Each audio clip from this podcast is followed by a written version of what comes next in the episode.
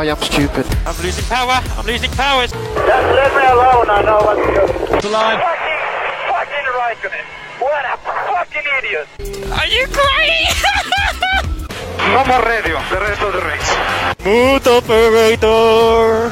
Smooth operation.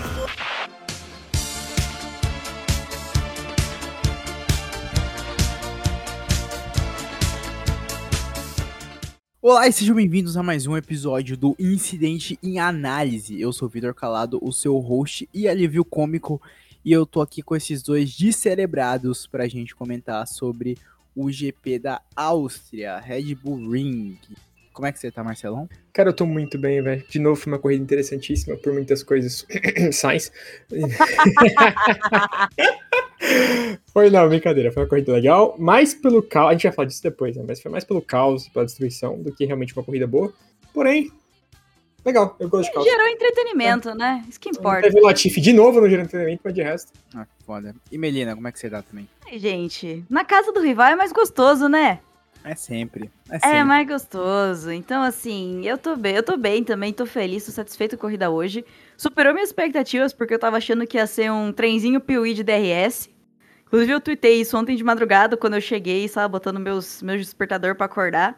Porque é muito complicado você querer ser um jovem que, que, vai, que sai no sábado e ao mesmo tempo conciliar com a personalidade de velho que assiste, assiste Fórmula 1 no domingo cedo, né? É complicado. Mas eu tava achando que ia ser um trenzinho de DRS. E, como o Marcelo falou, foi mais pelo caos do que por ter sido uma boa corrida em si, mas valeu a pena ter acordado. Então, bora, bora passar o review do, do GP da Áustria, começando pela Sprint Race, porque esse fim de semana foi um pouquinho diferente dos outros que a gente tava tendo até agora. Marcelo, vou, conta, conta pra gente, é, faz o resumão da Sprint Race aí pra gente. Na verdade, eu tenho que começar do começo, né? Porque assim, a gente, geralmente a gente faz nosso episódio de revisões, de previsões e tudo mais antes da gente começar o final de semana. Dessa vez não deu, mas porque quem acompanhou viu. Nós lançamos simplesmente o melhor, maior, maravilhoso, grande episódio da nossa história, uma entrevista com o Rafael Lopes. Caso você esteja ouvindo esse episódio, cara, de novo, muito obrigado, foi maravilhoso pra gente. Estamos aqui hoje felizes e animados por ter tido a oportunidade, voltando agora ao ritmo normal de episódios. O que, que a gente fez nesse dia? A gente fez uma thread de previsões dentro do de análise da Sprint Review e a gente fez umas previsões antes de a, da Sprint começar lá no próprio uh, Twitter mesmo. Então, assim, caso a gente tenha algum outro dia de programa especial, alguma coisa assim que consuma o nosso tempo no final de semana, a gente vai tentar trazer o conteúdo no Twitter em forma de texto. Então, Então fiquem ligados nisso também. Pode andar no incidente para quem chegou aqui pelo Spotify. E caso também seja uma pessoa que veio agora recentemente por conta da entrevista com o Rafael Lopes, sintam-se em casa, sintam-se bem-vindos. A gente sempre faz episódios de análise de corridas, de previsões de corridas, puro, cheio de bobagens, sem falta de informação técnica uma parte das vezes.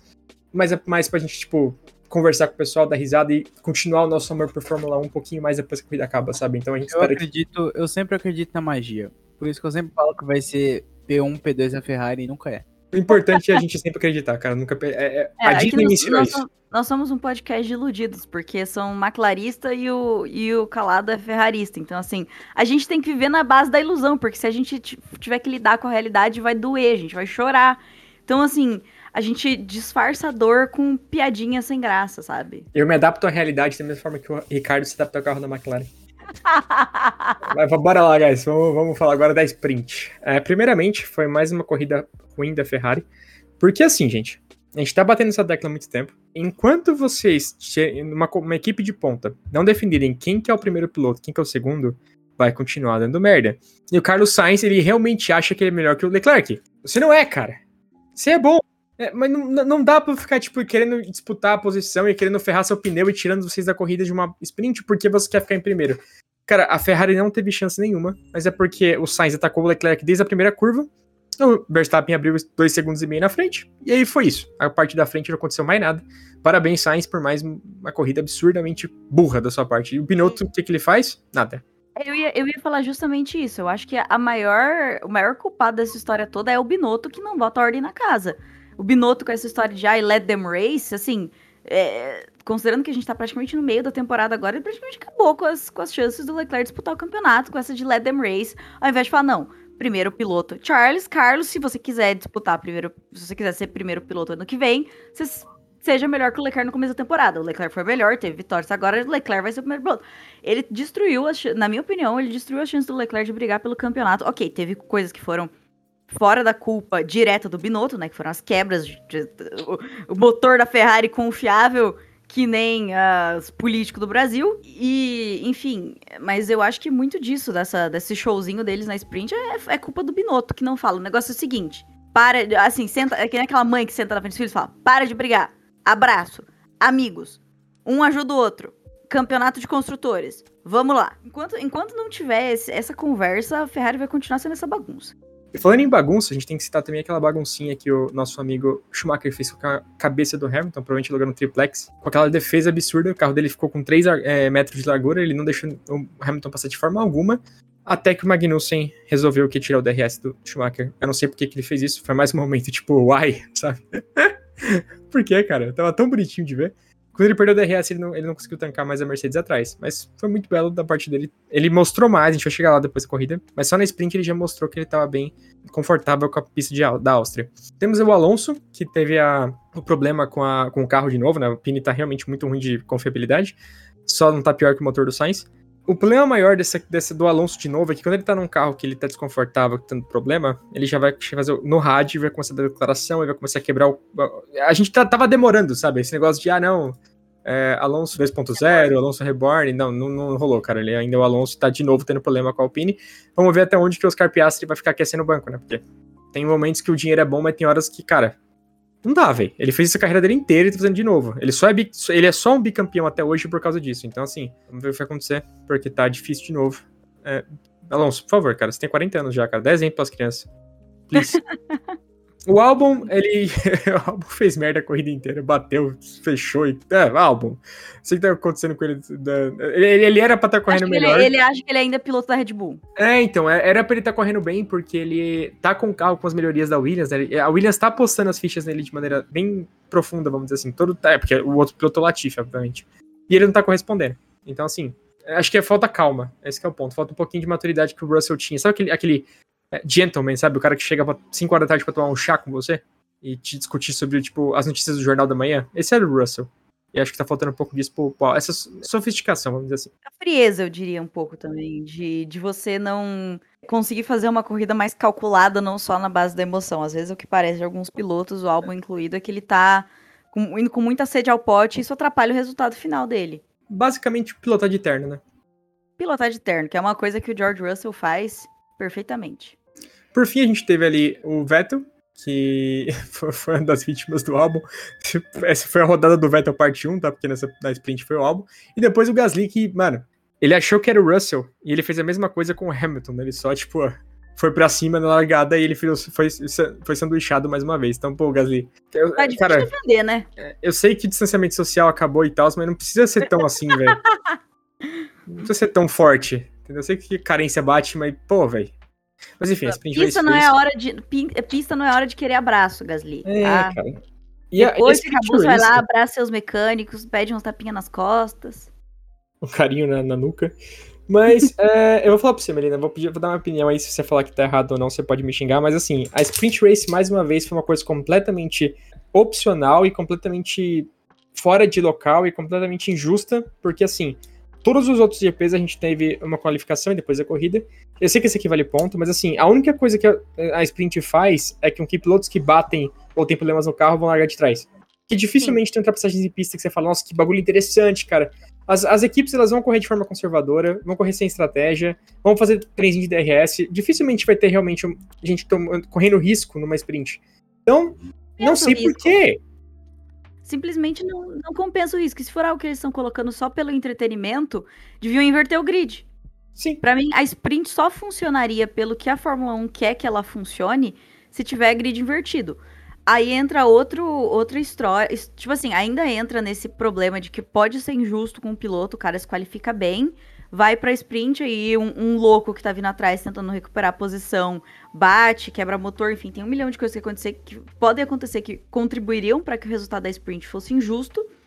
Mas assim, seria um pouco mais lógico se eles estão colocando a sprint só pelo. Porque, ah, o que me parece assim, eles estão colocando. estão testando essa sprint for the sake of entertainment, sabe? Tipo, ah, vamos deix tentar deixar três dias de entretenimento ali para segurar a galera. Não só quali no, no sábado e corrida no domingo. Se for por isso, inverte o grid, mas eu acho que a- justamente por- por- pelo risco da sprint, que é o óbvio, ninguém vai se arriscar por oito pontos, tendo vinte e tantos na jogada no outro dia. Então é, é óbvio que eles vão correr de uma forma mais conservadora. É óbvio que não vai ter ataque, que compensa muito mais o cara tentar recuperar a posição na, porri na, na corrida, foi ótima. Na corrida. na corrida. termo instant análise, a corrida. Você na corrida. relacionar a, a sprint. Parabéns. Exatamente. Compensa muito mais o cara assim, não, vou largar de uma posição pior, mas recuperar na corrida. É, é- é óbvio que, que ia acontecer. Que não, não os pontos não são suficientes pra valer o risco de você quebrar e ter que largar do fundão. É, não é o que eu vejo que esteja sendo benéfico pra Fórmula 1, tanto que eu vou confessar aqui pra vocês, eu tava no cabeleireiro na hora da sprint, eu nem assisti, eu só acompanhei a, a nossa própria análise pelo Twitter. Porque Eu me sacrifiquei pelo time. Sacrificou pelo time, porque eu não, não acho que é algo que agrega muito. E eu sei que eu sei que todas as sprints vão ser trenzinho, porque ninguém quer se arriscar Sabe o suficiente. É que ah, durante um, um final de semana de corrida a gente tem a FP1, FP2 e FP3, porque as pessoas têm que testar o carro, têm que fazer acertos no carro. No final de semana de sprint a gente tem a FP1, a Quali e a FP2. Como que você consegue dados pra você fazer uma qualificação? E um, e um setup de corrida depois também? Como? Como? A, a McLaren, eu sei que eu tô, parece que eu tô defendendo agora, mas teve um, um carro completamente ruim de setup, porque eles não conseguiram dados suficientes com, com o Norris e o Ricardo. Ricardo teve um problema no carro e quase não conseguiu ir pra pista direito na FP1, nem foi qualificar com o carro todo, todo ferrado. Aí chegou na corrida e ele conseguiu melhor, mas assim, cara, o entretenimento não pode superar, tipo, a integridade esportiva, sabe? E eu acho que a sprint fere, fere isso. Então, o instant análise, pelo que eu conversei aqui com a Melina agora, somos contra a sprint, diretoria Jim Carrey. Por favor, parem com Jim isso. Carrey. Ah, Ou coloquem sprint em todo, todo eh, final de semana, porque aí vai ficar justo. Mas esse negócio de ah, um tem, outro não tem, cara. Não, só não. De resto, agora a gente vai falar da corrida finalmente, porque a gente fez a corrida parte 1. Valeu a pena do fim de semana, né? Então, comece, vamos começar pelo começo, né? Você quer explicar pra gente o que, que o Sainz fez de novo, Meline? Sainz resolveu que a, a pista era muito pequena para suas ambições. Ele largou e meteu o carro quase lá na arquibancada. Abriu, abriu e perdeu posição e fez aquela largada nível Carlos Sainz de cagada, porque o Carlos Sainz, apesar de, de, no geral ter um ritmo de corrida bom, ele não é bom de largada. E o Vettel, o Vettel gente, minha cabeça, chega domingo à noite, meus divertidamente eles estão dançando quadrilha, sabe? Então se eu trocar uns nomes aqui, eu vou me corrigir na hora ou a galera me corrige. Verstappen abriu. E se tivesse me perguntado nessa hora, eu teria falado, bom, deu o que todo mundo achou que ia dar, né? Verstappen vai largar na frente, vai sumir e acabou, acabou a corrida. Porque geral, também, geralmente, é, é, é o que acontece no Red Bull Ring, né? O Verstappen corre muito bem no Red Bull Ring, na casa dele. Então, assim, naquela hora pareceu pra mim que, assim, ok, é, acabou. Bandeira, bandeira quadriculada. Mas eu jurava que ia ser uma procissão do Verstappen, cara, tinha certeza. Eu jurei, naquela hora eu jurei. Falei, bom, pra- deu, deu, a, deu a previsão. Procissão do Verstappen. É, além disso, na largada, o George resolveu dar uma de Hamilton e bater na Red Bull, porque assim, não, não pode ter um carro da Mercedes no Red Bull Ring não, não tirando uma Red Bull. Tá? Na Isso mesma é- curva. A gente, a gente, nós somos um podcast que apoia as tradições. E as tradições da Fórmula 1 incluem carro da Mercedes tirando o carro da Red Bull no Red Bull Ring. George deu um toque. Oi? Esse, é o Brasil. que eu quero. George deu aquele toquinho que mandou o, o Checo direto pra Gravel Trap. Não foi nessa hora que ele aposentou. O Checo, é, o Checo saiu da corrida depois. Ele acabou voltando pra corrida. Ficou correndo lá no fundão, mas enfim, Gravel Trap. A ideia da Gravel, Gravel Trap, inclusive, é por isso que eu sou tão contra esse festival de punição por limite de pista, de bandeira por limite de pista. Em pistas que tem a Gravel Trap, que assim, a- a- o cascalho ele tá ali justamente pra punir o piloto que saiu da pista. Então não faz sentido você ficar punindo o piloto se a, a a própria pista tem uma punição para piloto que sai. Não faz sentido ficar ali observando se milimetricamente o cara botou o carro para fora do traçado ou não, sendo que se ele botar demais para fora do traçado, o traçado vai punir ele. Mas enfim, isso aí é minha E opinião. é, e é milimétrico porque, assim, se você não for da Red Bull, né, se você não for o Pérez, que tem, tipo, imunidade porque a, a FIA é a FIA, é, são sensores que detectam se você sai ou não. Então você pode tipo, passar por pouquíssimo.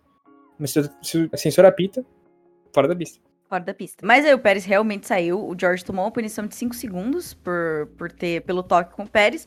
Isso acabou assim, não foi- como eu falei, não foi nessa hora que o Pérez aposentou o carro, mas com certeza contribuiu para que o Pérez não, não conseguisse. Eu tenho enfiado o carro na, no cascalho, contribuiu para que o Não, pior Pérez- que foi a batida, mas não foi o cascalho, foi a destruição do sidepod dele.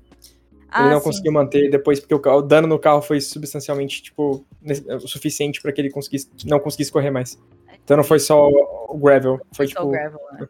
Tá bom, pô, não lembrava disso. Depois disso, Marcelo, depois deu a largada, deu a remiltada. Qual foi a próxima coisa que aconteceu que vale a pena? A primeira, a primeira, a primeira das três do dia. Eu juro pra você, cara, eu já tava, tipo, sei lá, vendo iFood, que, eu- que, que eu ia almoçar, saca? Pensando em Palmeiras e, e Fortaleza mais tarde. Eu já tava, tipo, whatever, será que eu volto a dormir? Fui dormir 4 da manhã, falei, pô, o que, que eu faço agora? E aí o Leclerc resolveu que ele ia correr. E o bicho fez uma ultrapassagem na mesma curva que a gente cita, né? Que curva 4, eu acho. Que é quando você. O Hamilton e o Albon, vocês sabem qual que é. Pega, pega a Mercedes jogando a Red Bull pra fora, vocês vão ter certeza qual curva que a gente tá falando. Só que ele foi por dentro. Ele fez uma mega ultrapassagem no Verstappen numa, numa hora em que, tipo, a gente ainda não tinha certeza que o carro da Red Bull estava tão mal de grip, né? O que aconteceu de maneira geral? Por algum motivo, que a gente não sabe muito bem qual, o carro da Red Bull não estava conseguindo segurar os pneus. Eles estavam caindo muito rápido. Então, a Ferrari ganhou muita vantagem em cima disso, porque o que acontece? Quando o carro do Verstappen é ultrapassado pelo Leclerc, a Red Bull chama ele pro pit. Então, isso foi mais ou menos a volta 11, eu não sei, nem certeza agora, mas foi bem no começo das- da primeira década de voltas. E aí, a Ferrari ficou até a volta 23, 24, foi uma coisa bem longa do stint inicial com o pneu médio. E aí isso permitiu com que a quando o Leclerc voltasse na segunda parte, ele teria com um pneu melhor.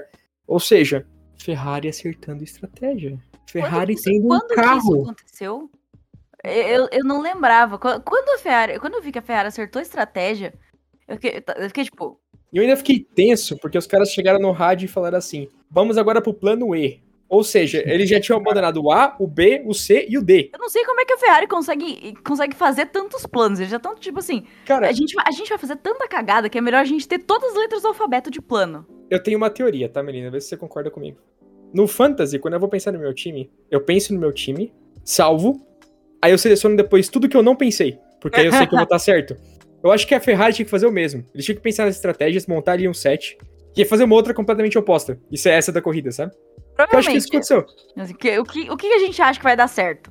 X. Ok, então a gente vai fazer o contrário disso. e pronto, cara. Parabéns, Ferrari. Descobrimos a fórmula do seu acerto. Deu certo. E aí, isso permitiu cenas maravilhosas de Leclerc indo atrás do Verstappen, aquele modo turbo maravilhoso.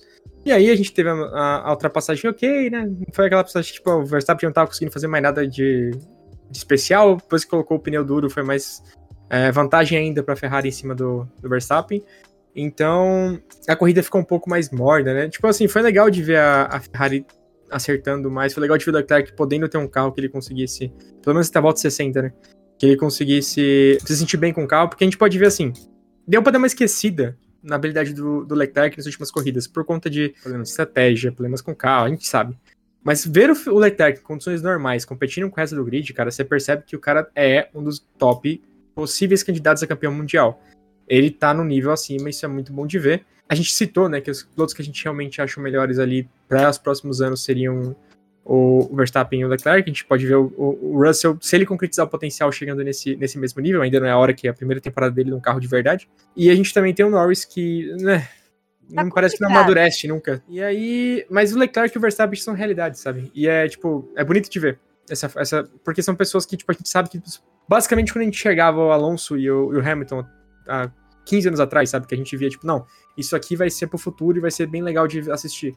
É o que eu tô sentindo agora vendo o Leclerc e o Verstappen. Então, é uma E cena boa. sabe que a gente tá ali uns 10 anos, se der tudo certo, né? Assim, assim, em termos de. Se, é tudo- se der tudo certo, eu digo, deles man- é, se manterem na categoria, se manterem em carros competitivos, a gente tem uns 10 anos de disputa entre esses dois, e logo mais, é, ao que tudo indica, o George Russell vai entrar nessa disputa. Então, assim, a gente tá numa safra muito boa de pilotos pra estar acompanhando Fórmula 1. E falando em George Russell, lembra quando a gente citou pra todo mundo aqui uns episódios atrás que o Hamilton não tava acabado? Que o Russell era, ele era bom, mas ele não tava no nível do Hamilton ainda? O pessoal tinha que de ser chato. Melina, o que aconteceu, Melina? Conta pra gente. Aconteceu aqui de novo, o Hamilton terminou na frente do George Russell. Olha só, foi só eles botarem o mesmo carro nos dois que o Hamilton começou a, a correr no ritmo, né? Hamilton deu um show nessa corrida mais uma vez. Deu um show. É, o Hamilton mostrando que assim, ah, ele tem 38 anos, sim, mas ele ainda tem muita lenha pra queimar. E ele, é, eu acho que eu gosto, do, apesar da assim, a gente ver que a Mercedes estava sofrendo até agora, agora assim, eles estão conseguindo consistentemente ter bons resultados com os dois carros, que era uma coisa que não estava tendo no começo da temporada, porque eles estavam fazendo teste no carro do Hamilton. É, é muito, é muito legal você ver um, um piloto que todo mundo fala, não é o carro, não, é só porque ele tem o melhor carro, assim, ele não tem mais o melhor carro e você vê ele correndo nesse nível. E o Hamilton tá dando um show atrás do outro desde, desde Silverstone, que é da corrida passada no caso. Ele tá dando um show. É, uma co corrida limpa, impecável, é, ultrapassagens e brigas. Então, assim, Sir Lewis Hamilton é, tem lenha para queimar ainda e faz jus a todo o reconhecimento que ele tem na Fórmula 1, porque olha. Isso consolida é, também a Mercedes como terceira força, né? Porque, assim, falando de regulamento agora. É comum que durante o primeiro ano de qualquer mudança de regulamento, a gente testou isso no programa, uma equipe domine porque vai ter, tipo, a, a interpretação mais correta do regulamento. Caso vocês se lembrem, a Mercedes em 2016 para frente, né? Ela começou a ter um domínio absurdo, porque a, o motor era absurdo no começo, então, tipo, a vantagem era claríssima em relação ao resto da, da do grid. Só que é, com o tempo, foi, com os anos passando e a categoria tipo, ficando estável com o regulamento, as equipes foram se aproximando, até chegou no ponto que a Red Bull conseguiu competir de frente com a, a Mercedes. Agora voltou, né? Porque agora, como a gente mudou de regulamento, isso aí acaba trocando tudo de ordem. E aí a gente tem também a situação que o design, por exemplo, da Red Bull e da, da Mercedes e da Ferrari serem interpretações extremas e diferentes, cada uma delas, do regulamento. É, qual que tá certo, a gente sabe qual que tá errado, da Mercedes. Os outros dois estão, tipo, levemente no, no Mais caminho... perto do correto. Exato. Então, assim, é comum que durante o ano de 2022, essa temporada agora, a Mercedes, ela, tipo, lambe as feridas, sabe? Fica tipo, não, a gente fez merda, mas vamos, vamos, melhorar. E o design do carro e as soluções aerodinâmicas começam a se aproximar mais do que deu certo. E é o que tá acontecendo agora, tipo, vários carros vocês já percebem que o porpoising tá diminuindo bastante, a gente tá conseguindo ter mais é, soluções nos upgrades para os carros que estão ajudando eles a ficarem mais competitivos.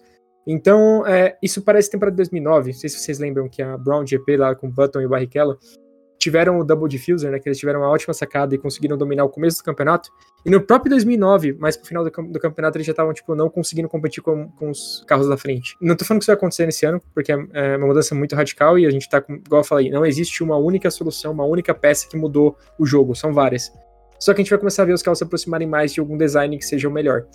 O No Pods, eu duvido muito que, eles, que a Mercedes vai manter para o ano que vem, só se eles conseguirem achar, dentre os dados deles, é. alguma coisa que libere o potencial do carro, que eles viram nos testes, sabe, no túnel de vento.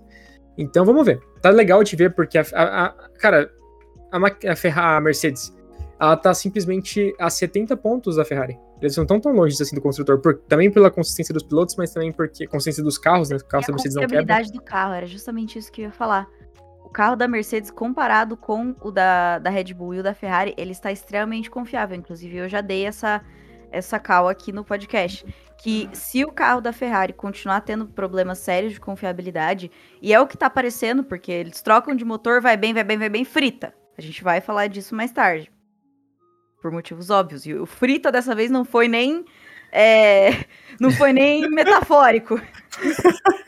foi um frita, um aço, o que você quiser, cara. Frita, grelha, o que você quiser.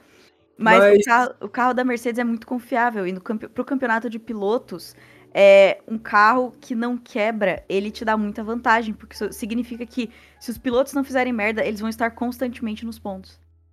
Mais um pódio, né? Mais um pódio. Mais um pódio. Então, assim, a situação da Mercedes, pensando no longo prazo, ela tá muito positiva. Isso Não é só bom. para essa corrida, para essa temporada, mas para os próximos anos desse regulamento. Se a Ferrari, tipo, a Red Bull e a Mercedes não conseguirem reverter nada do budget cap, né, aquela limitação de gastos na Fórmula 1, a gente teoricamente, né, isso é tudo teoria, teria um grid ainda mais próximo nos próximos anos, com o nível de investimento das equipes menores se igualando mais próximo, né, não igual, mas chegando mais próximo das equipes grandes. Então, cara, existe um, um, futuro, sabe? Se ele vai ser concretizado ou não, só Ross Brown dirá. Mas tentaremos. É, de resto, acho que na ali no midfield durante a corrida, né? Que o midfield sempre é um pouquinho mais interessante. Teve vários DRS train, teve uma, uma que o, o Norris, acho que eram cinco carros, mas que o Norris fez uma ótima jogada passando por fora. Sim, foi lindo. Foi maravilhoso, assim. E sempre estava envolvido com as duas Haas, que acertaram um setup maravilhoso e tava correndo muito bem nessa corrida. Inclusive, Driver of the Day, Mick Schumacher, mais uma vez, cara. O cara na frente do Magnussen Mick, colocou. Mick Schumacher desencantou. Foi, ele fez os primeiros pontos dele e liberou o espírito de, de, Mike, de Michael Schumacher nele. Ele falou, ah, assim que, assim que se faz. ele lembrou que é filho do pai dele. A corrida dele hoje foi sensacional.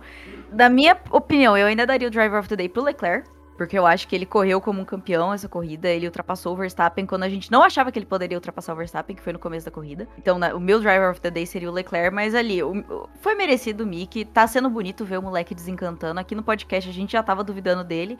Mas se ele conseguir se manter, né? Porque não dá pra. Do, do, mesmo jeito que eu falo que o Ricardo ter vencido em Monza ano passado não justifica as cagadas que ele tá fazendo na, na McLaren até agora. É, dois resultados bons não fazem carreira, né? Mas aparentemente o moleque tá acordando. E é óbvio o mérito da Haas também, que acertou o setup pra, esse, pra essa corrida e tal, mas também tem que dar o, o devido mérito ao piloto, porque em outras corridas o, o Magnussen tava, tava pontuando bem e o Mick, o Mick não, não tava conseguindo chegar. Então, mérito pro Chumaquinho, que, que, tá, que correu muito bem na Áustria esse fim de semana. Pô, acho que isso aí já deu uma boa explicada no Driver of the Day, né? A gente acabou de se conhecer os nossos. Calado, qual que seria o seu? Boa pergunta. Vou ter que, vou ter que pensar aqui. Tá, enquanto você pensa, eu vou continuar aqui agora. A gente tem o resto do midfield, o Ocon correu muito bem, o Alonso tentou, né? Apesar da Alpine, ele chegou ali em décimo. A McLaren fez uma corrida também protocolar, chegou ali no, no oitavo, não teve muito o que fazer porque o carro não aguentava também, não tinha como tirar mais do que isso. Então, o Ocon, porque a Alpine hoje ela é a quarta força do, do grid, mostrou porque é a quarta força do grid. É, e depois o, a gente teve as Haas, que teve uma, uma, corrida maravilhosa por setup. Então aí, parabéns, midfield, vocês tiveram de novo um dia interessantíssimo, várias é, ultrapassagens legais. Mas agora vamos falar do que é... Ah não, tem mais um ponto, né? A gente tem que falar do Gasly de novo. A gente falou que o Gasly, ele bateu com o Hamilton, agora ele, ele inverteu, né? Que ele... Na curva que a gente fala que tem que, ser, tem que bater em Red Bull, o Gasly achou que ele era uma Mercedes e que era 2013. Aí ele viu o Vettel passando e ele falou, pô, é a hora. E agora? E, e ele fez uma batida tão impressionantemente ruim sabe? Que eu acho que. Gasly, por quê, cara? A gente falou, mano, a gente citou aqui no programa que não era para renovar contigo. A AlphaTauri renovou só de propósito, porque ouviram a gente falando isso e falaram, ah, a gente vai fazer diferente. Tá vendo? Tô, a gente tá avisando vocês, cara. O Gasly perdeu, perdeu o molho, cara. Não dá, velho. Não sei o que tá acontecendo, não. Mas ele tá falando que o carro tá uma merda. Ele falou hoje na entrevista que é o pior carro que é do grid, o carro mais lento. Não sei quanto isso é verdade, mas assim. É, eu acho que ele não conhece Aston Martin, né? Nem a Williams.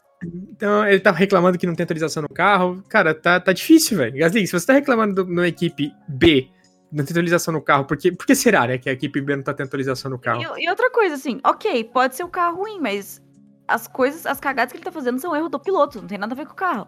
Essa batida dele hoje, tanto a da sprint quanto a de hoje, a quanto a da, da corrida principal, não tiveram nada a ver com o carro. Não justifica. Foi erro dele. Não justifica. Não justifica. O carro, o carro, o carro você, o carro você justifica você não conseguir ficar nos pontos. Aí você fala que o carro tá uma bosta. Agora bater nos outros não dá para culpar o carro. O Vettel tá fazendo uma corrida muito boa, né? Ele tava se recuperando bem, colocando o carro dele de novo numa posição de. Não, assim, décimo segundo, tá, gente? A gente tá falando de uma Aston Martin, como o Calado acabou de dizer. Então, pra gente isso é maravilhoso. Só que ele tava tentando. E tava conseguindo. E aí o cara só falou: ah, é? Não vai mais. Então, Gasly, Bora fazer ser... um rally? Bora fazer um rally? Isso é recalque, Gasly. É, inclusive, eu queria aqui ressaltar a, a habilidade do, do Vettel de sair de gravel traps, porque. Já rodou tanto, né? Acho que ele cara, já perdeu bem. É, ele, ele, ele aprendeu a sair de gravel traps. Aquela saída dele, deu, dá resinha, dá viradinha, entra, volta, sai. Pô, cara, cara manja, tá? E aí, agora, a gente vai falar agora da parte que todo mundo mais se interessou na corrida, o finalzinho dela. A gente tem uma série de eventos do topo do grid, né? Agora foram interessantíssimos. A timeline é a seguinte: nesse ponto da corrida, o Leclerc tá na frente, né? O Sainz está é, ali entre o Verstappen e ele. E aí o, o, Verstappen para no pit. E aí, teoricamente, ele vai ter um. Ele vai fazer o inverso, né? Ele vai parar primeiro, então ele vai ter um pneu melhor, vai conseguir ir para cima do, do Leclerc, que vai estar tá com um pneu mais velho, e vai ter como competir. Aí a Ferrari acertou a estratégia de novo, cara. E tá acontecendo? Eles colocaram o carro do Leclerc umas voltas depois, acho que deu umas 10 voltas de diferença que o Verstappen tinha entrado, e aí ele saiu com o pneu é, muito mais novo e com um carro que tava melhor. Quanto mais a corrida foi passando, mais a Red Bull foi caindo, sabe? Então, é, o ritmo de corrida da Red Bull, essa- esse GP tava péssimo. E aí o Leclerc, ele foi pra cima, e aí fez aquela ultrapassagenzinha bem, tipo, sabe quando o cara te leva pra quarto dele, só que ele tá com a camisa da Marvel, assim, entra no quarto, tem tipo uma foto da mãe na cabeceira do lado, assim, sabe? Ele fala, não, agora eu vou te fazer mulher. Você fala assim, pô... ah, foi isso, sabe, que aconteceu nessa ultrapassagem. Foi a coisa mais sem graça do mundo. Ele só passou. E o Verstappen só, tipo, valeu, falou. Não tinha mais o que Não fazer tinha o Verstappen fazer. não tinha competição. E acabou. E o Leclerc foi embora. Aí, o Leclerc também tem que fazer a mesma coisa pro Sainz, porque ele também era uma Ferrari. Só que aí o Sainz, cara, ele precisa se benzer, velho. Não dá, mano. Não dá, cara. O onboarding tava, tipo, mostrando a reta do DRS, que ele ia conseguir pegar o Verstappen, e de repente o Verstappen ficando mais longe, todo mundo falou, tipo, o que que tá acontecendo? Meu Deus do céu, o que que é isso? Mas o que é isso? E aí, na verdade, era só fogo. Pegou fogo. Carro pegou fogo. pegando fogo, bicho! O carro pegou fogo. E aí a gente tem a. a- pegou fogo mesmo, tá? Não foi tipo assim, ah, um fogo. Não. O bagulho. Os marshals ficaram, tipo, Não, mas- assistindo. Nossa, tá pegando. Parecia, tipo, comissários mineiros, sabe? Nossa, pegando fogo. É. Tá mesmo. Nossa. Uai, esse, tá esse trem tá pegando fogo mesmo, hein? E o Sainz lá, meu Deus, eu tô ficando mal. E, o- e o pior é que o Sainz ele entrou com o carro numa, numa subida, o carro, ele não consegui, o carro tava descendo, ele não conseguia sair, o carro pegando fogo e os marshals, tipo, Uai, É. desceu, né? fogo. Então, tipo, pô. Foi legal, foi legal assim, pela graça da situação, mas eu acho que ter um carro pegando fogo atrás de você não deve ser nada divertido. Então o Sainz estava fora da corrida, e aí naquela frente, teoricamente, já tava fechando o 1 e o 2. Só que o Leclerc resolveu colocar mais emoção, então o momento Ayrton Senna dele. Não foi o Ayrton Senna, né, com um pé, um pé, pra fora do carro, a marcha só em segunda, e o volante pra fora também, só segurando aí o cabinho. Porém, é, o... o acelerador do carro travou na hora de voltar. Ele não tava conseguindo voltar pro, pra ele parar de acelerar o carro. Isso é uma desgraça, porque você tem. Ainda mais naquela curva entre a reta principal e a reta da DRS. Como que você, você tem que parar o carro quase que em segunda marcha ali? Tipo, é muito, é muito lento. E aí você tá com o carro acelerando enquanto você faz isso, a chance de você conseguir, tipo, rodar a traseira, chance de você conseguir, tipo, não frear a tempo, de você perder tudo. Imagina, o piloto, quando ele tá fazendo aquela corrida, ele grava na memória muscular todos os pontos de frenagem que ele tem que fazer na pista pra ele poder saber onde ele tem que parar.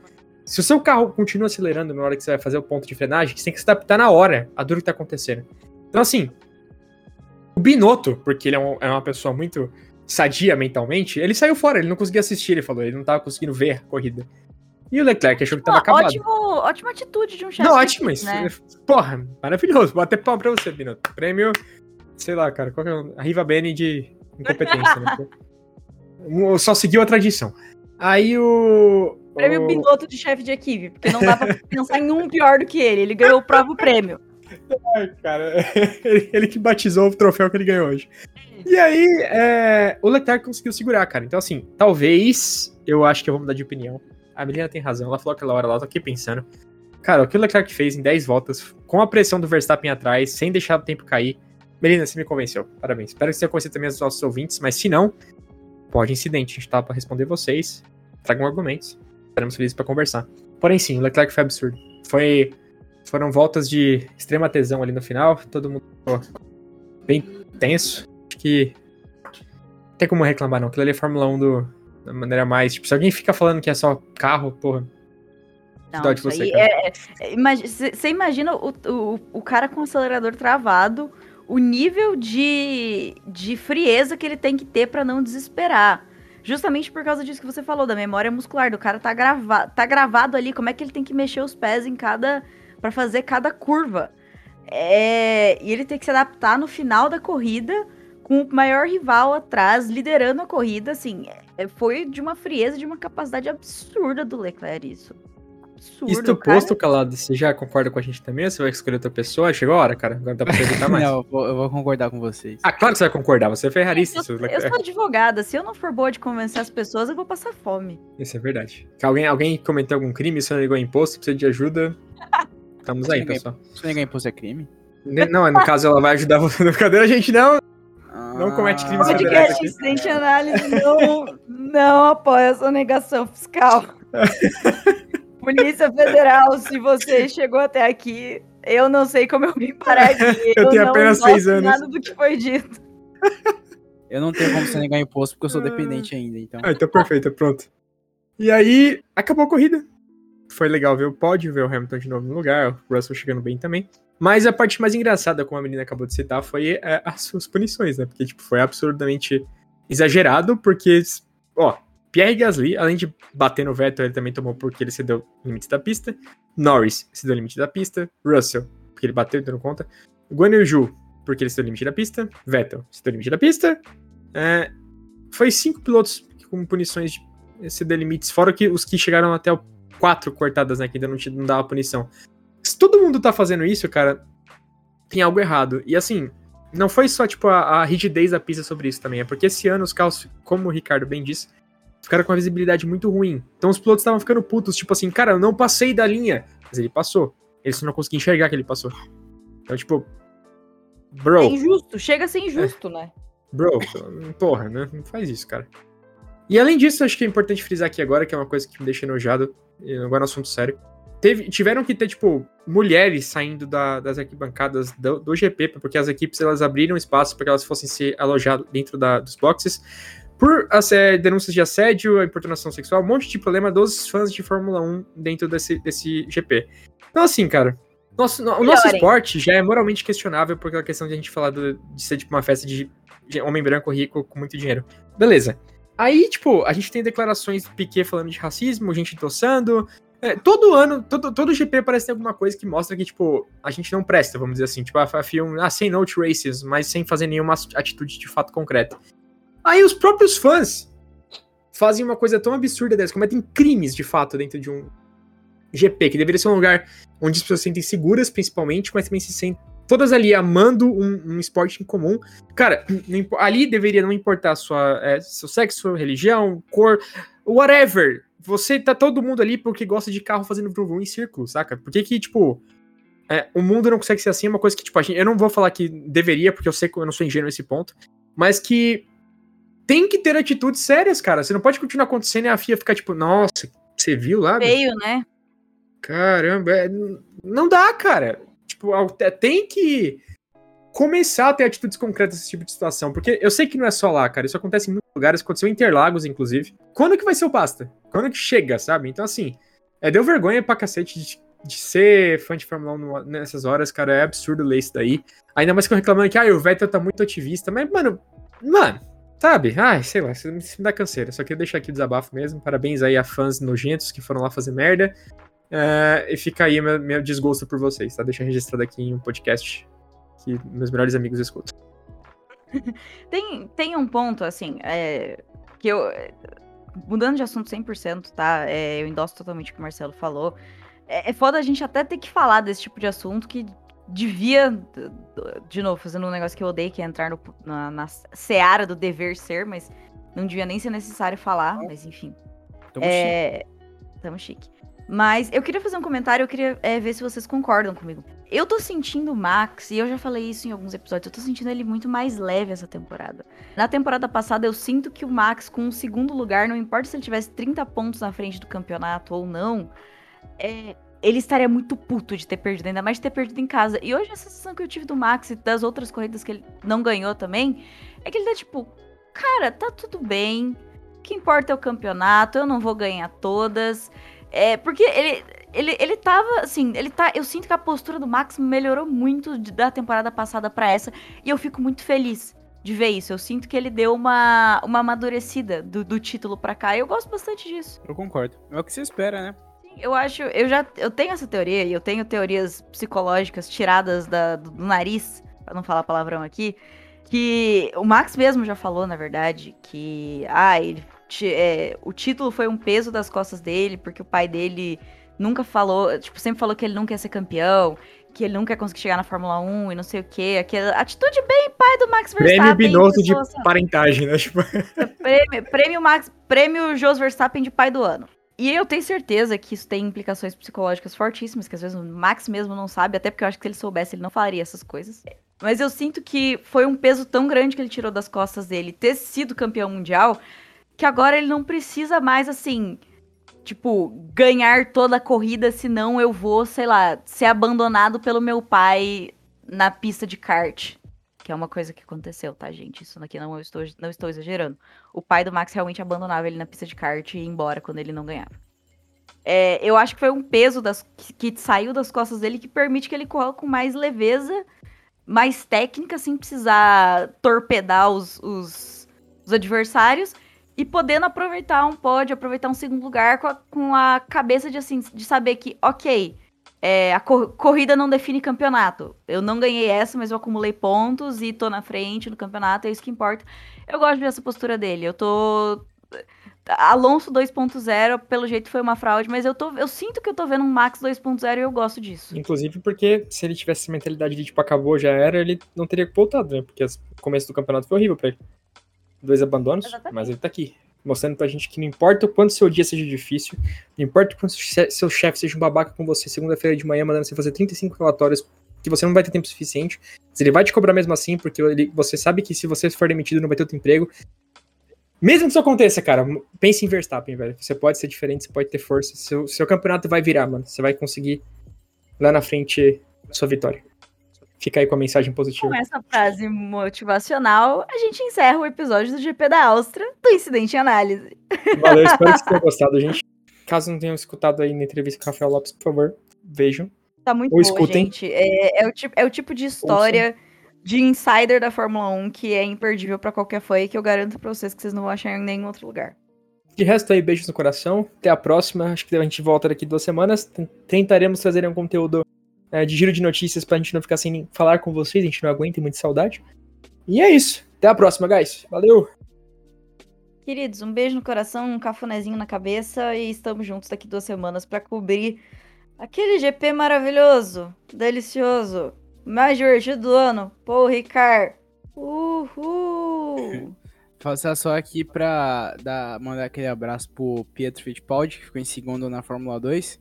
E um abraço também pro Drogovic. Não, Enzo. O Enzo. Desculpa, gente. É que são muito parecidos na minha cabeça. Pro Enzo Fittipaldi, que ficou em P2 na, na Fórmula.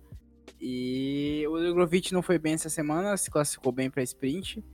Foi bem na sprint, só que na corrida ele falou que o carro dele tava terrível. Então fica aquele abraço aqui, Drogovic. Você continua sendo maravilhoso. Só pra dar aquele girinho de A gente noite. quer no carro, a gente ainda te quer no carro laranja no, no grid da Fórmula 1 ano que vem. Então, até o próximo episódio e aquele abraço.